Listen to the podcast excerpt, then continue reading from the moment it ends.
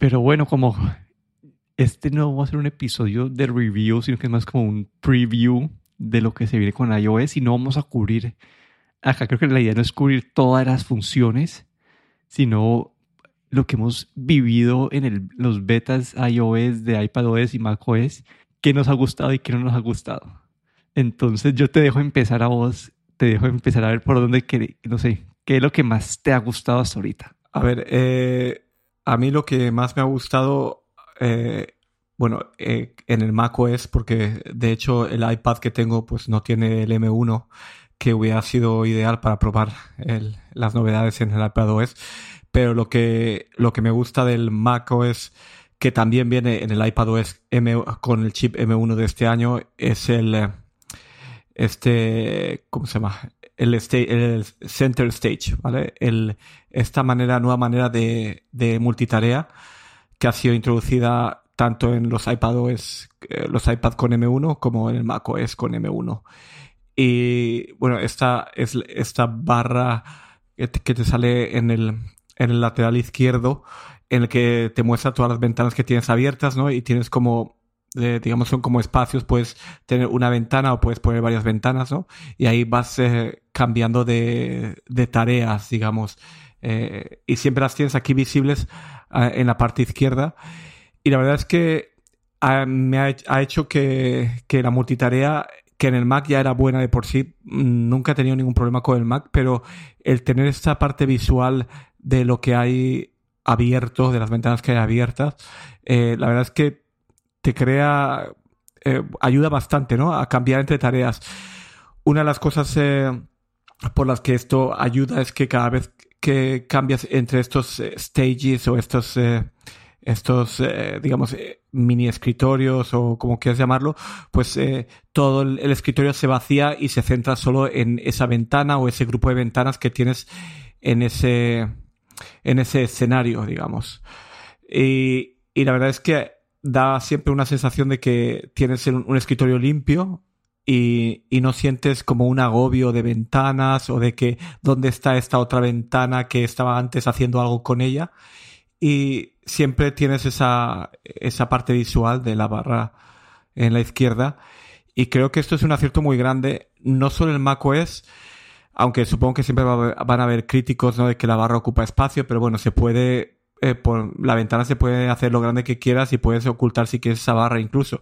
Pero esto en el iPad OS yo creo que va a ser el, es el paso que hacía falta, ¿no? O, o esa multitarea que hacía falta en el iPad OS para poder considerarlo o ponerlo a nivel de un ordenador personal de una computadora, creo yo. Sí, me alegra mucho escuchar eso porque esta es una función que no he podido probar porque uno, mi iPad no lo soporta y dos, el Mac pues me da miedo pues para poder nosotros grabar aquí y todo.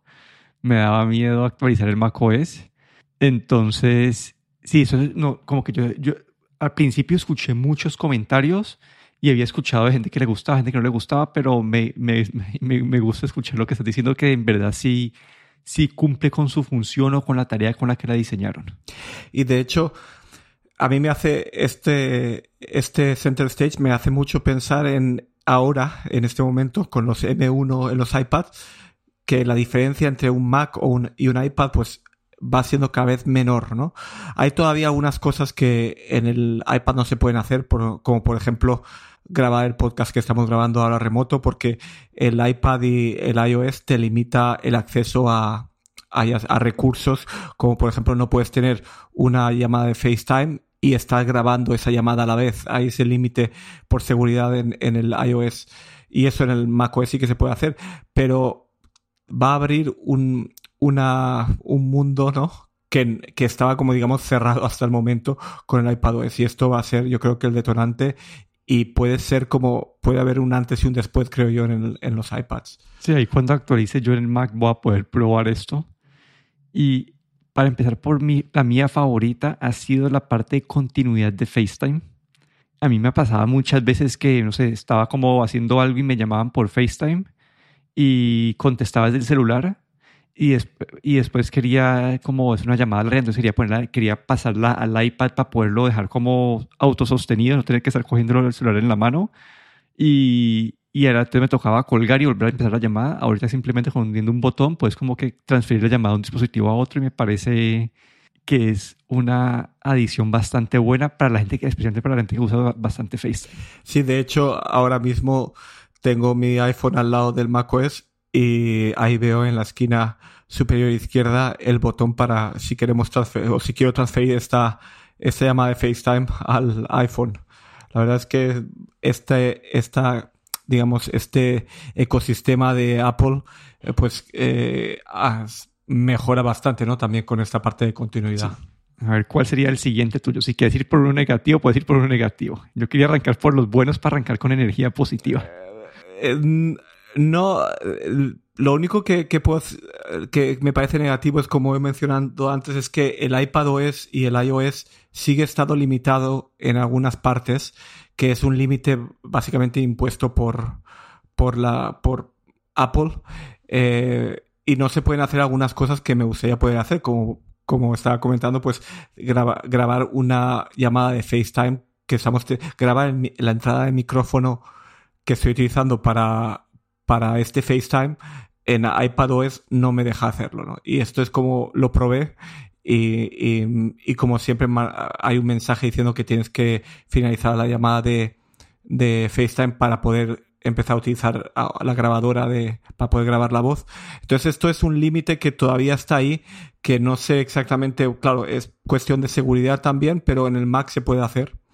Y se supone que es igual de seguro que el iPad, ¿no?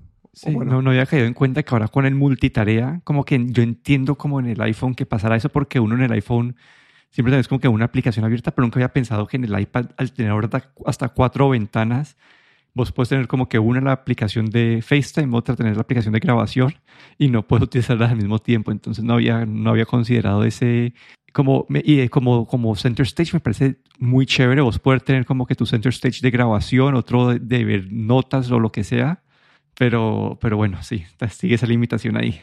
Eh, lo que quieras, yo tengo así de, a ver, eh, en el iOS, en el teléfono y en el WatchOS, eh, actualicé hace más bien poco, ayer. Básicamente, el iPadOS y el macOS sí que llevo desde que salió la, la beta pública. El, el iOS y el WatchOS actualicé ayer porque básicamente mi, mi aplicación de banco no funcionaba hasta ayer con el iPadOS beta, el iOS, perdona, el iOS beta. Entonces, ayer saca una actualización, ya funciona y ahí actualicé el iOS y el WatchOS. Obviamente, el iOS, eh, todos sabemos, ¿no? Cuál es la parte eh, de, de, la, de la pantalla bloqueada. Pero un, un pequeño detalle del WatchOS que a mí me ha gustado bastante y es que una pequeña mejora en, el, en las vistas de calendario, que me parece bastante, bastante curioso, porque yo soy bastante... Eh, he tenido siempre una afición a los calendarios, eh, a los calendarios, eh, a las aplicaciones de calendario. De hecho, tenía un blog antes que hacía reviews de aplicaciones de calendarios. Y está este añadido el calendario del WatchOS, donde puedes ver la semana una vista de la semana entera, ¿no? De donde tienes el tiempo como eh, reservado me pareció bastante interesante. Esa parte no, no, no la he visto, pero yo en WatchOS sí tengo una parte negativa. No sé si la has vivido todavía, pero son las notificaciones y no sé si, no sé si es por diseño o es un bug. Acá todavía le quiero, acá todavía estoy cruzando los dedos de que sea un bug, pero lo que tengo un problema con las notificaciones. Lo que pasa es, digamos, vos estás trabajando, te sentís una, una vibración en el reloj y la ignoras, ¿cierto? Y porque sabes que no, no, es importante en ese momento, no quieres verlo, y después a los cinco minutos que quieres ver la hora, entonces vas a, a, girar tu reloj y te vas a encontrar que en vez de mostrarte la hora, te va a mostrar las notificaciones que te llegaron hace cinco minutos.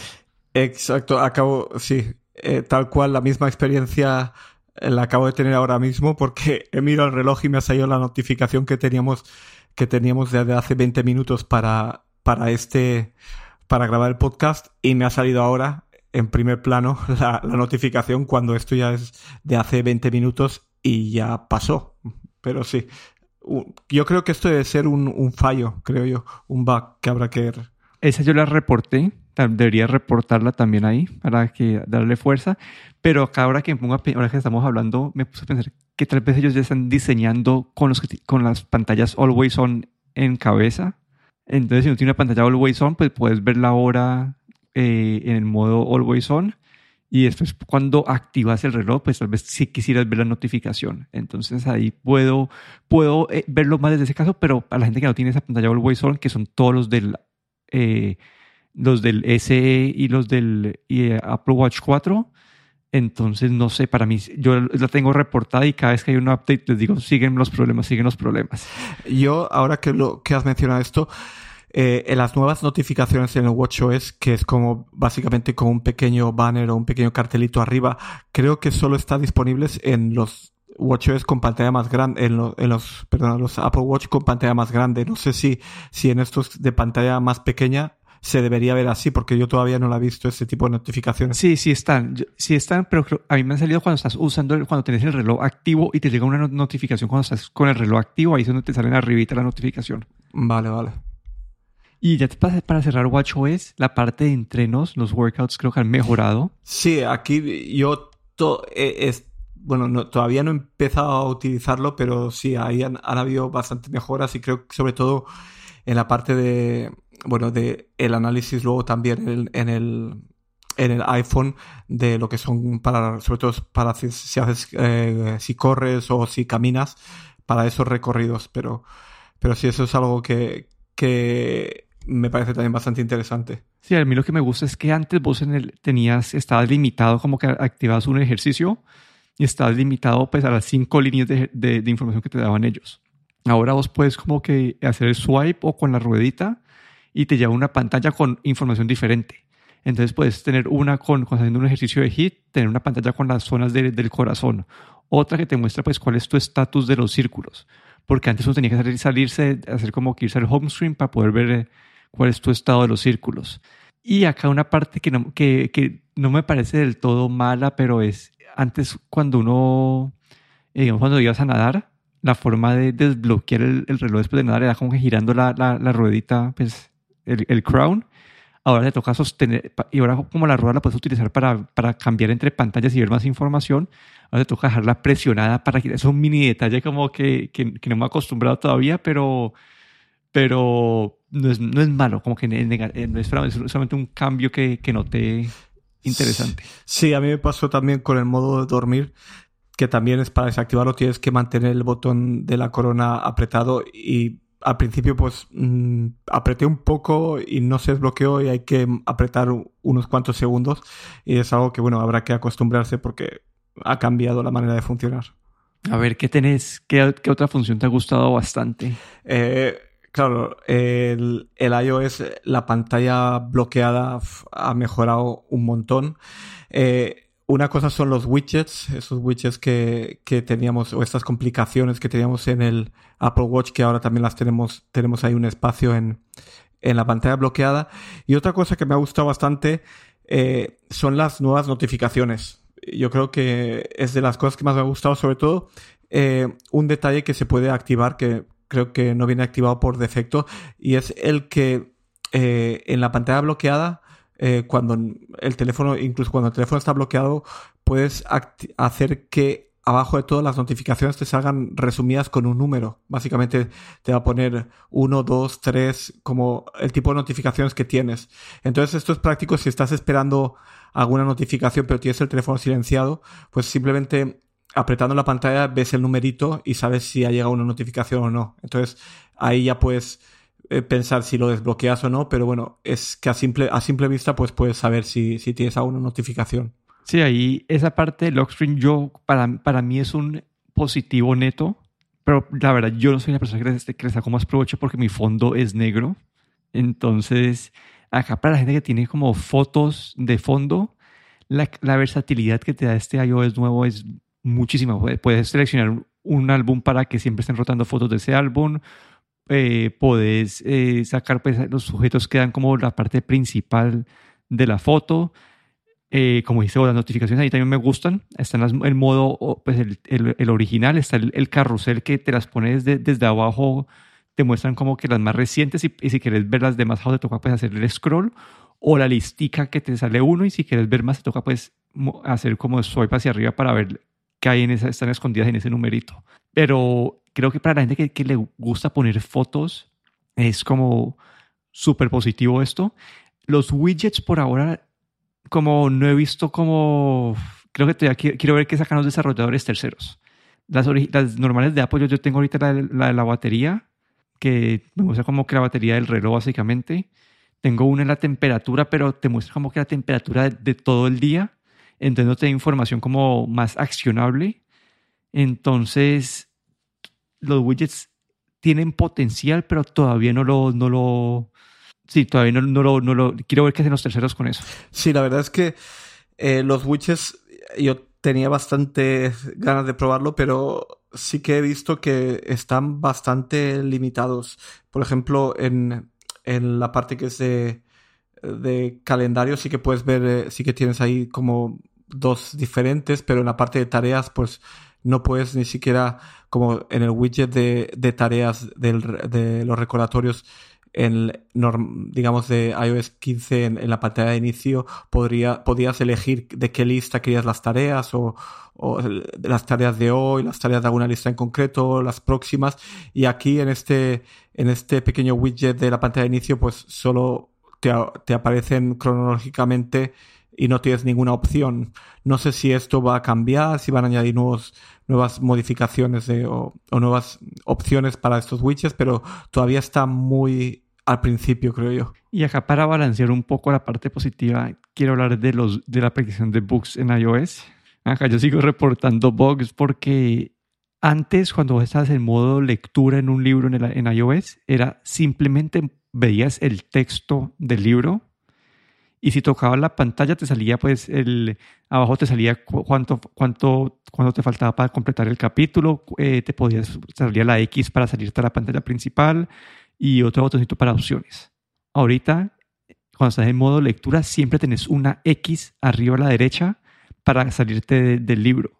Y, yo, y cada vez que haces scroll, yo, no, yo no, no, he podido con mi cabeza, me, me, distrae mucho tener esa X ahí arriba y que no haya un modo 100% de lectura sin ningún tipo de, de UI encima. Esto debe ser un, un, error, esto seguro, porque no creo que, que, que sea la intención, ¿no? Porque yo no, no utilizo ya la aplicación de libros de, de iOS desde que tengo el Kobo, pero la verdad es que una X ahí siempre visible creo que es completamente inadmisible para un lector de libros. Sí, eso la, he reportado varias veces. Todavía he sobrevivido tres betas. Vamos a seguir reportando en cada beta. Pero bueno, a ver, ¿qué otra? Algo ya en iOS positivo que la parte de, de, de, usar el micrófono para dictar, yo no, yo la verdad no he sido nunca mucho de esto porque yo muchas veces quiero dictar en español y en inglés, entonces si no está el, idioma seleccionado correcto, pues no, no dicten en el, idioma que, quiero, pero lo he estado como que lo he usado ya un par de veces y es, la puntuación no es perfecta, pero funciona muy bien y es mucho más rápido que antes. Entonces, como que hace que está, lo estoy considerando utilizar más esa función porque sí, la, he visto que funciona bastante bien. Sí, yo la probé también en el iPad OS cuando lo actualicé y la verdad es que eh, es bastante mejor de lo que había hasta ahora porque la ah, yo también tengo ese problema ahí de los, de los idiomas también al dictar, eh, pero, pero sí que cuando tienes el idioma correcto, pues la verdad es que funciona muy bien. El problema es si cuando te dejas el idioma equivocado y le dictas y salen cosas ahí la más de raras, pero bueno. Sí, estoy esperando el día que pueda reconocer el idioma del que estás hablando. Eso sería perfecto, sí. Y eh, otras funciones interesantes y útiles de iOS, bueno, el Home App no sé si lo has usado, pero es mucho más limpio que antes, mucho más bonito, más fácil de utilizar. No sé si te parece lo mismo. Sí, la verdad es que lo había utilizado en el iPad, ahora también lo tengo en, en el teléfono y en macOS también. Y la verdad es que mucho más limpia. Todavía, yo creo que todavía se podría mejorar un poco. Hay mucha información en la pantalla principal. Está mejor que estaba, pero todavía, no sé, podría, algo más se podría hacer, pero bueno, ha sido un paso adelante de, de lo que había antes. Sí, y otras funciones más, más detalladas, que más, sí, más pequeñas que he utilizado. Bueno, hay una forma de detectar contactos duplicados, que esto me hubiera servido a mí mucho hace como un año que me puse, tenía todos mis contactos duplicados y me tocó hacer un resto de vueltas para poderlos corregir. Ahora, si vos vas con tu aplicación de contactos, te sale como una opción de que, hay hay tantos contactos duplicados, ¿quieres arreglarlos? Eso me hubiera gustado. Y con las fotos, yo el año pasado, en diciembre, me puse a, ver las fotos y a de eliminar las duplicadas, de ver cuál es la, foto de calidad original y mantener esa. Y ya ahí está esta opción en la parte de fotos de que te dice, esas son las, fotos duplicadas y te muestra como esta foto es de tanta resolución o tanto, tal tamaño, esta es de tal tamaño, cuál quieres mantener y te, hace, te ayuda a, a, borrar y, súper rápido. Como me ha parecido algo que muy útil estas dos funciones. Yo la de, la de fotos no, no, la, no tengo experiencia porque no me ha salido ningún cartel de duplicados, pero el de contactos sí que justo cuando instalé el, en el teléfono abrí la aplicación de contactos y me di cuenta que tenía dos contactos eh, duplicados, es decir, tenía dos y dos. Y la verdad es que es mucho más fácil, claro, ahora te, te permite la opción de, de, de, ¿cómo se dice?, de combinar estos dos duplicados y hacer solo uno. La verdad es que eh, para mucha gente va a ser va a ser una ventaja. A mí ya me ayudó con dos contactos que tenía duplicados. Eh, ¿Tenés el celular a la mano? Sí, sí, lo tengo. Tenemos una prueba. Abrí fotos, baja, anda al botoncito de álbumes y baja a la parte más, lo que más puedas bajar. Vale en utilidades de decirte duplicados. No, no tengo ninguno. Ah, ok. Es que soy bastante cuidadoso con las fotos, así es que... Ah, no, espera, un momento. Sí que tengo duplicados. Pues, pues no soy tan cuidadoso. Tengo, de hecho, 70 duplicados. Yo tengo 600, entonces es un poquito, un, orden de magnitud diferente, pero, pero sí hay. Wow, esto sí que no, no... Y la verdad es que como tú dices eh, bien dices, eh, sale el, tamaño de la imagen para que te puedas hacer una idea cuál es la de mejor calidad. Está muy bien, la verdad. Bueno, y si en el iPad OS, no sé si tienes algo así para mencionar, yo tengo solamente un, detallito.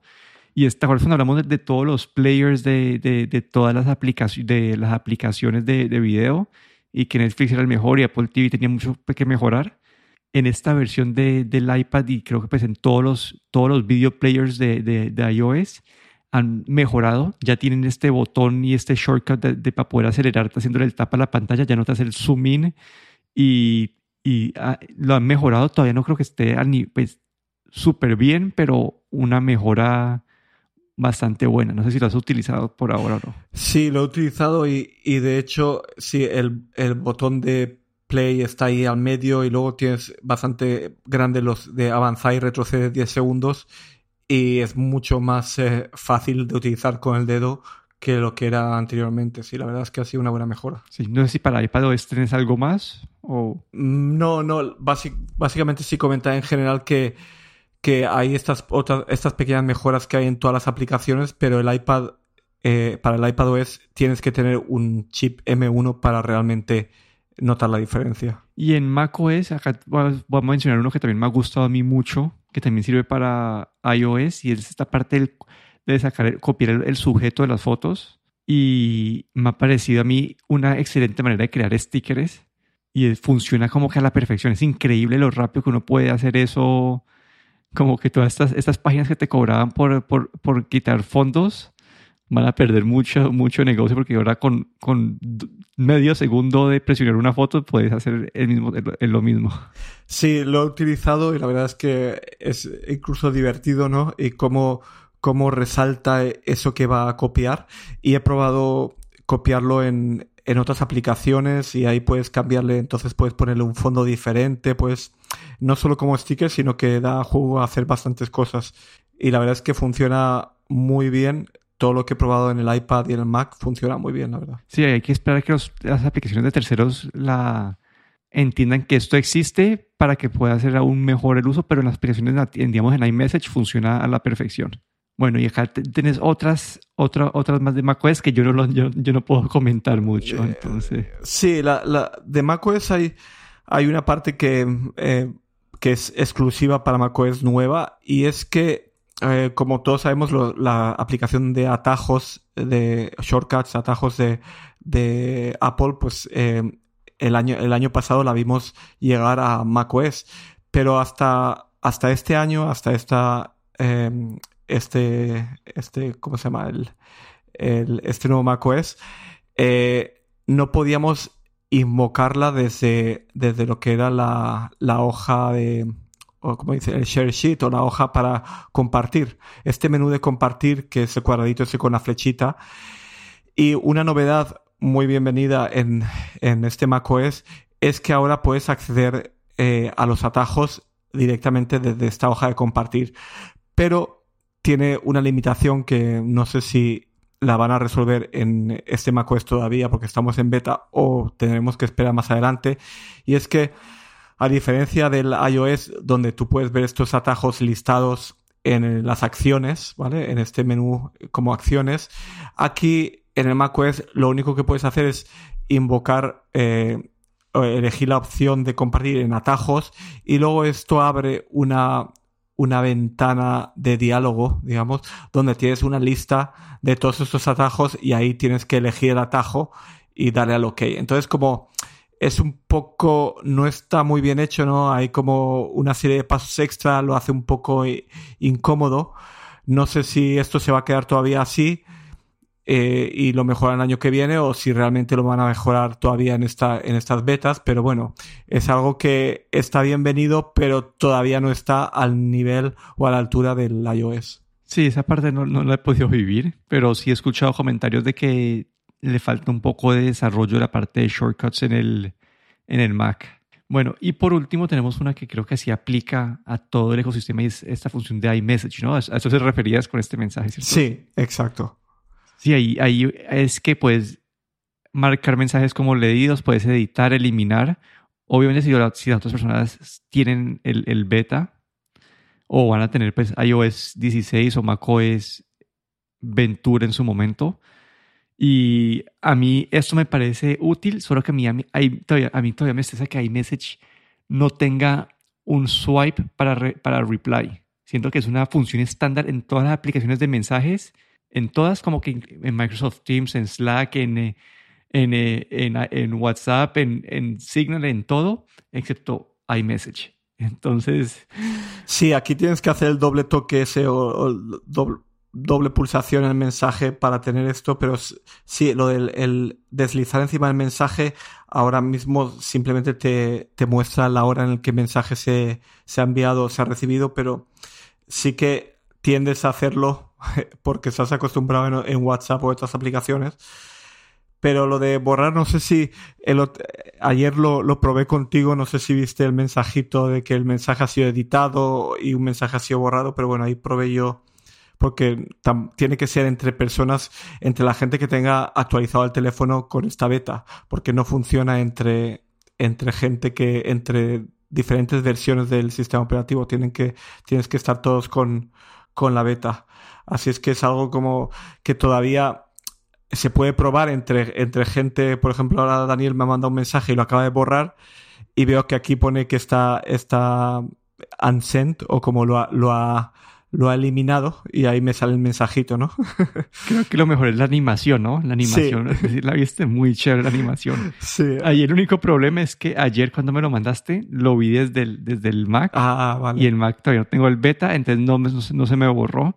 Entonces, eso es como eso, eso creo que esto, esto esta va a generar un poco de, no sé cómo van a hacer con esa, con la parte de edición, porque entiendo que para borrar esto, la otra persona va a seguir viendo lo mismo, pero no sé qué pasa si uno edita para una persona que está en una, en una versión vieja de, del, de, porque la verdad eso se demora como, ellos se demoran siempre como un año pasaditos en llegar al 80-90% de adopción del, del sistema nuevo. Entonces, en los primeros cinco meses, que va a ser, no sé, 50-50, como que 50, 50 de las veces que borres el mensaje, puede, la otra persona lo, va a seguir viendo. Entonces. Sí, esto va a ser un poco problema porque eh, la gente que nos gusta la tecnología, pues ahí nos actualizamos al momento, pero hay gente que no se actualiza y que tiene ahí notificación de actualizar y no lo hace y pueden pasar meses y meses. Entonces, esta función no es fiable hasta que sepas que tus contactos con iPhone se han actualizado. Entonces,